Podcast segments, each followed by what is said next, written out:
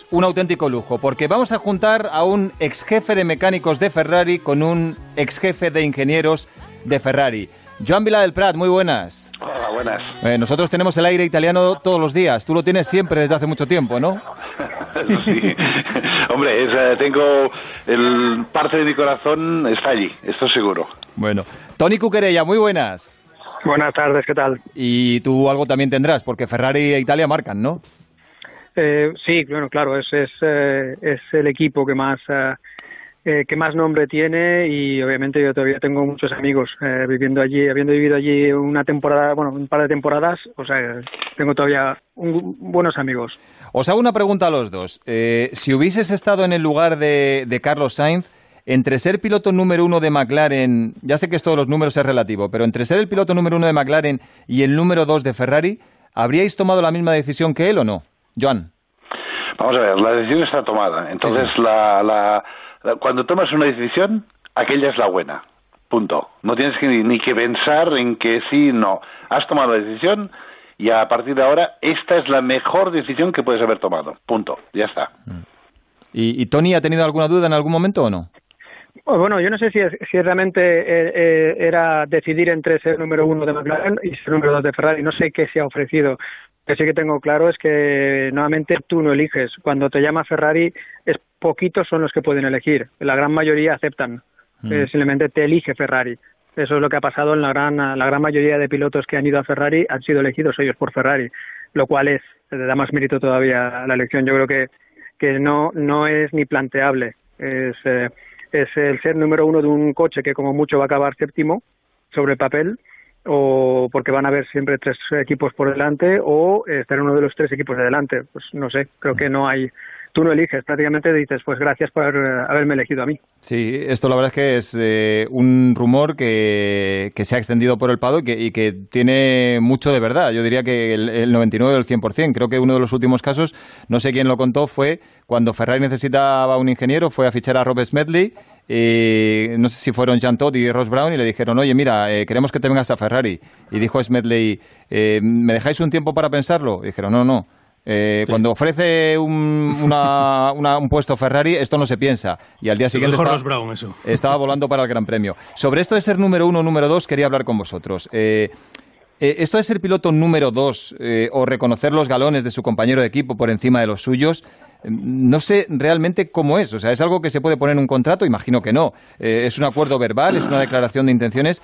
¿Y, cómo se hace? ¿En qué consiste? Porque, claro, obviamente, si se está jugando el título Leclerc, eh, le darán preferencia. O, si los dos van justos de gomas, a lo mejor en la misma vuelta, entrará primero Leclerc. Pero, claro, mm, Carlos no se va a dejar pasar fácilmente en pista, ni va a bajar el ritmo si va adelante, ni va a hacer el juego si consigue una pole. Eh, ¿Cómo veis esto de ser número uno y número dos que se está diciendo, Joan?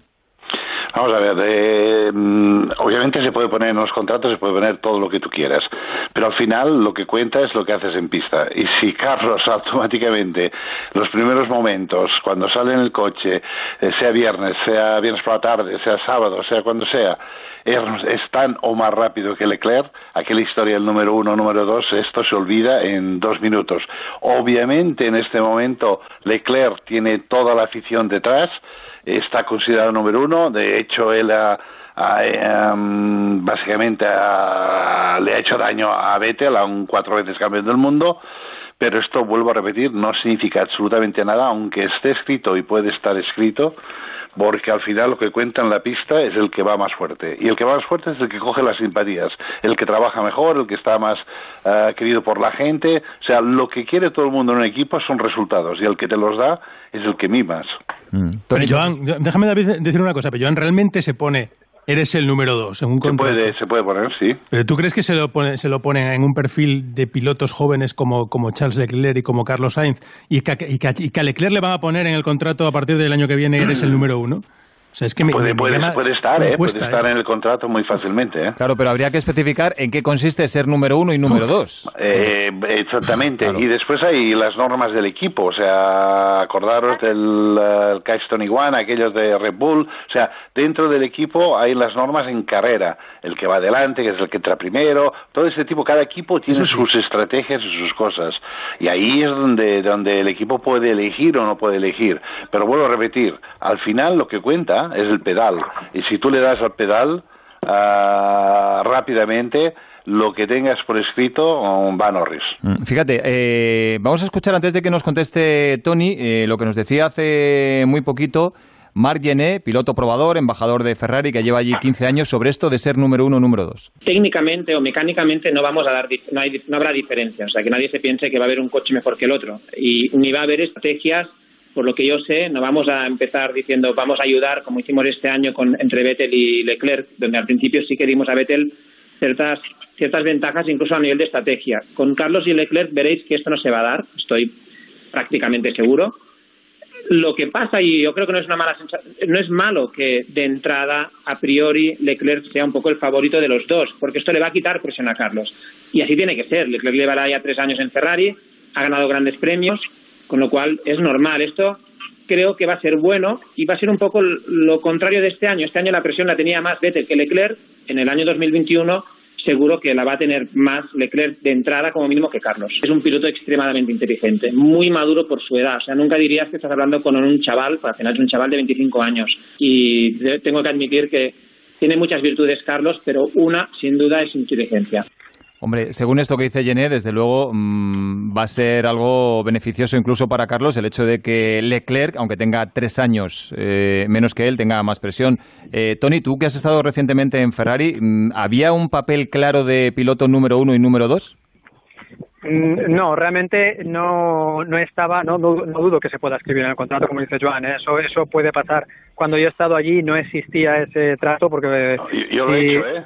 Eh sí, por eso. Yo lo he puesto, yo no, contratos de pilotos, o sea que sé lo que, lo que he hecho, por esto te lo digo. Sí, sí, te doy razón que puede ser, pero cuando yo estaba en Ferrari con Vettel Raikkonen no existía.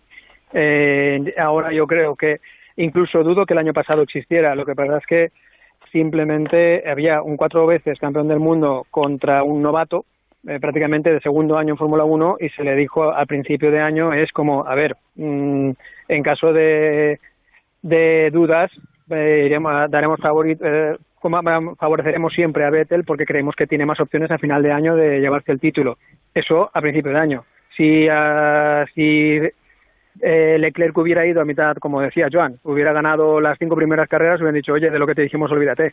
Esto ya no es, eh, es así. Yo creo que con Carlos probablemente no estará escrito, pero el, eh, se, se, lo van a ganar en la pista después. Y si lo dan de favorito, como dice Marc, si lo dan de favorito a Leclerc, pues mejor menos presión. Sí, sí, desde luego. Oye, los dos habéis estado en Ferrari y sabéis cómo es. La dimensión de la escudería es enorme, eh, no solo en Italia, sino en todo el mundo. Pero claro, la presión también. Eh, ¿Pensáis que será complicado para Carlos eh, al principio especialmente y sobre todo si las cosas no van bien? Porque en Ferrari, si todo va bien, eres un héroe, eres el rey, pero si van mal, pues hay que aguantar el temporal, que no es fácil, Joan. No, seguro que va a tener presión, pero bueno, esto va con el va con el traje, es evidente. Y lo que está clarísimo es que no hemos de pensar en las cosas que pueden ir mal. Eh, yo espero que todas las cosas van bien. Últimamente Ferrari está haciendo buenos coches, tiene una buena estructura. Ah, en este momento hay una estabilidad técnica importante, que es lo que eh, antiguamente eh, había siempre una falta en Ferrari, porque cuando las cosas iban mal se cambiaba todo. Yo creo que Bimoto está haciendo las cosas ah, con cabeza. Anco tiene un chaval de 20 años, uno de 25 años, uno con muchísima experiencia, con 5 años de experiencia, el otro con 2 ah, años de experiencia. Yo creo que están haciendo las, los pasos para, para crear un equipo ganador. El coche sabemos que es un coche que siempre está allí y bueno, dependerá de, de, cuajar todas las cosas, porque sabes que para ganar necesitas uh, básicamente un paquete de cosas, ¿no? El motor, chasis aerodinámica, organización, etcétera, etcétera, etcétera, etcétera. Pilotos, o sea que todo tiene un, punto de importancia y son capaces de reunir todo este paquete, eh, aunque no sea el mejor en todas las cosas, pero que sea en conjunto, sea el mejor, pues tendremos un equipo ganador y ganador puede ser tanto Leclerc como Carlos y independientemente de lo que sea o no sea número uno o número dos pueden ganar los dos pueden ganar carreras uh, sin ningún tipo de, duda. Mm, lo que pasa déjame hacerle déjame hacer una pregunta a Tony eh, de ya un poco del cambio lo que comentaba antes del cambio de mentalidad en Ferrari no eh, eh, hablando con gente Tony me decía un poco pues eso pues que cuando llegó Alonso todavía se estaba en esa mentalidad de que se podía ganar con las bazas del pasado, ¿no? Y que ha habido que hacer un cambio muy radical, bueno, pues como en el simulador y como en todo lo que conlleva eh, pensar que estamos en otro, en otro mundo de la Fórmula 1 ya no, y no se gana con las cartas del pasado. Eh, tú eso eh, lo habrás podido comprobar en tus propias carnes, ¿no? Y, sabrás un poco, es así, ¿no?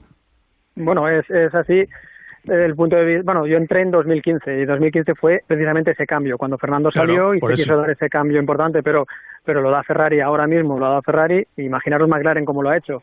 McLaren venía de ganar muchísimos años, ha pasado luego por una travesía del desierto y ahora está haciendo todo ese cambio. Me refiero a que todas las escuderías tienen que hacer eh, en algún momento. Pero Ferrari ha costado más, ¿no? Porque, claro, eh, al final era eh, su estandarte, tus motores, tu, circuito.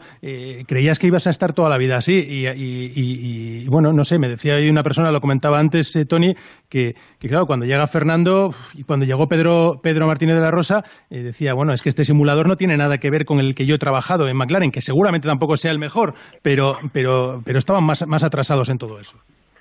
En, eh, en algunas cosas sí que es verdad y, de hecho en, eh, en Ferrari se han hecho inversiones obviamente para, para mejorar como han hecho todos los equipos, pero pero no, no quiero decir que no ha habido cambio, pero el cambio lo ha habido, pues cuando llegó Fernando también hubo cambio, después también hubo cambio y va a haber cambio también. es continua evolución. Eh, pensad que eh, los coches estos híbridos arrancaban el primer año en el año 2014 y prácticamente eh, había dos equipos que conseguían hacer kilometraje, los demás todos se rompían. Ahora todos son capaces de, están hablando de hacer solo dos días de test el año que viene y no hay ningún problema y con eso se empieza la temporada. Me, refiero a que hay que hacer muchos cambios para que todo eso funcione y, en Ferrari se han hecho muchísimos cambios. Eh, obviamente ha habido una reestructuración importante pero mm, sigue habiendo mucha de la gente de antes, de la era Schumacher, sigue habiendo mucha gente allí, pero, pero sí que es verdad que se han ido renovando. Han habido como varios, varios, varias oleadas de cambio de gente hasta que al final se ha encontrado con una estabilidad técnica. Una última para cada uno. Eh, Tony, Ferrari lleva sin ganar el título desde 2007 con Raikkonen. Hablo del título, en este caso, de, pilotos. Ellos eh, dicen que es eh, tan importante o más incluso el de constructores. Pero bueno, es demasiado tiempo, sobre todo para un equipo como Ferrari. Y aquel año ya, recordemos que ganaron por cortesía de McLaren y de Ron Dennis. Son 13 años.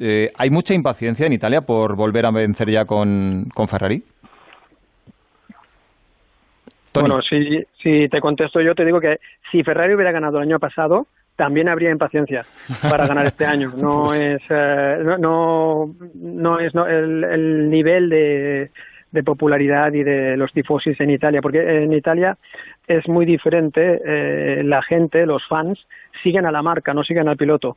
Es algo muy diferente a lo que tenemos en España, por ejemplo. Obviamente lo estamos viviendo y lo hemos vivido siempre. Si seguimos a los pilotos, no a las marcas. Ahí se sigue a la marca sea quien sea el piloto, eh, aunque no sea italiano, eh, lo cual es, eh, es así, ahí están ansiosos por volver a ganar. Mm. Y la última es para Joan, se lo pongo difícil. Esto es una predicción. Ya sé que esto es imposible y que no tienes bola de cristal, pero ¿crees que veremos a Carlos ser campeón del mundo con Ferrari durante los próximos años? ¿Por qué no? Y tanto que sí.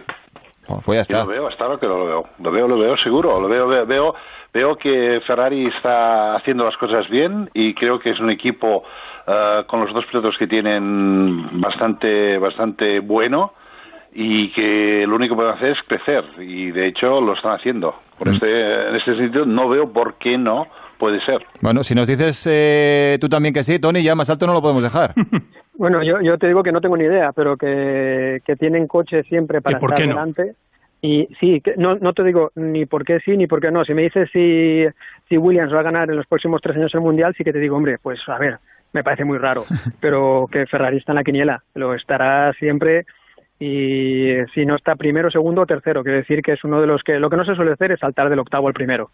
Pero siendo Ferrari un equipo que está siempre primero, segundo, tercero, como equipo, eh, te puede en un año bueno eh, tener el mejor coche y entonces ahí ya se juega. Pues ojalá lo veamos. Joan Vila del Prat, Tony Cuquerella, dos grandes del automovilismo español, un jefe de mecánicos de Ferrari y un jefe de ingenieros de Ferrari. Un abrazo a los dos, muchas gracias. Venga, un abrazo. Hasta luego. Hasta luego. Mira, David, déjame decirte una cosa. Mira, eh, me manda eh, un amigo, un buen amigo que ha visto contratos de la última era. De, ¿Vas a contar algún secreto? incluido de Ferrari. No, como estábamos hablando de esto de que Joan ha, ha contado, o sea, que él personalmente ha firmado a pilotos y les ha puesto en el contrato, tú eres el número uno y tú eres el número dos. Eh, lo que me dicen que se hace en la actualidad, ¿no? Eh, pues que se da prioridad en la estrategia, en las decisiones, esto todo por contrato, eh, tomadas con el equipo, que el otro piloto puede tener preferencia, te pueden poner, y que la cláusula de obedecer órdenes de equipo también aparece, aunque suponga a veces cambios de posición en favor del otro piloto. Es decir, eso viene por contrato.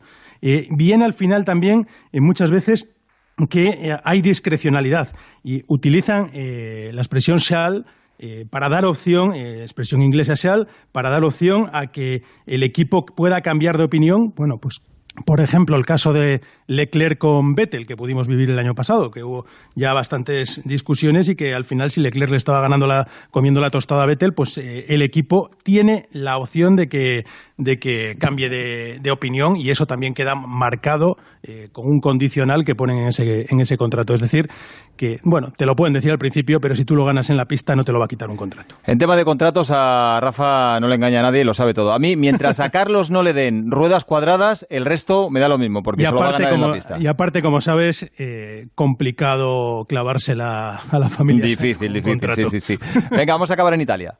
En Onda Cero, Radio Estadio del Motor.